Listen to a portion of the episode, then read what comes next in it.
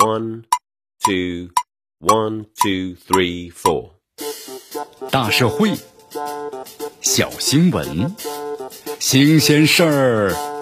天天说。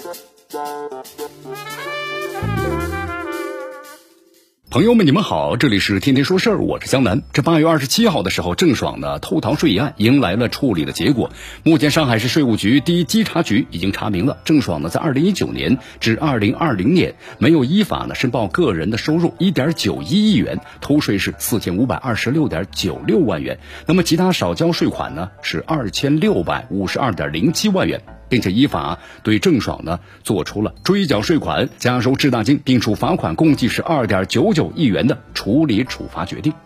这二点九九亿元的高额处罚呀，体现了咱们税务部门对打击呢偷逃税的决心和力度，但是也体现出了宽严相济的原则。本次处罚呀，没有直接的追究刑责。上海税务局呢表示，如果其能够在规定的期限之内缴清罚款，则依法呀不追究刑事责任。那么，如果在规定的期限之内没有缴清罚款，税务机关将依法移送公安机关处理。如此处理目的在于及时呢追缴税款，督促纳税人要依法缴税。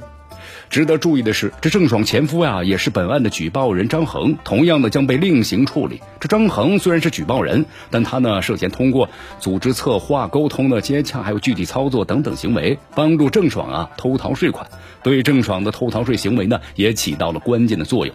可见，在治理偷逃税问题上，相关部门的态度是明确的，任何参与协助的个人和行为都没有豁免权，都将呢难逃法律的制裁。明星艺人作为典型的高收入群体，应当主动承担纳税义务。但是郑爽等一些艺人利用的阴阳合同等一系列眼花缭乱的操作，想方设法钻法律的空子，以达到呢偷逃税的目的。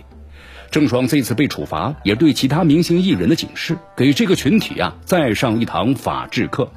随着咱们中国法治建设不断的推进，这税收制度呢不断的完善，类似钻空子的行为必将会迎来越来越严密的监管。明星艺人在这个问题原则上，那千万莫抱有那侥幸的心理。影视行业也应当就此案呢有所反思，深入查找行业内存在的问题，规范从业者的行为，重塑行业的风气，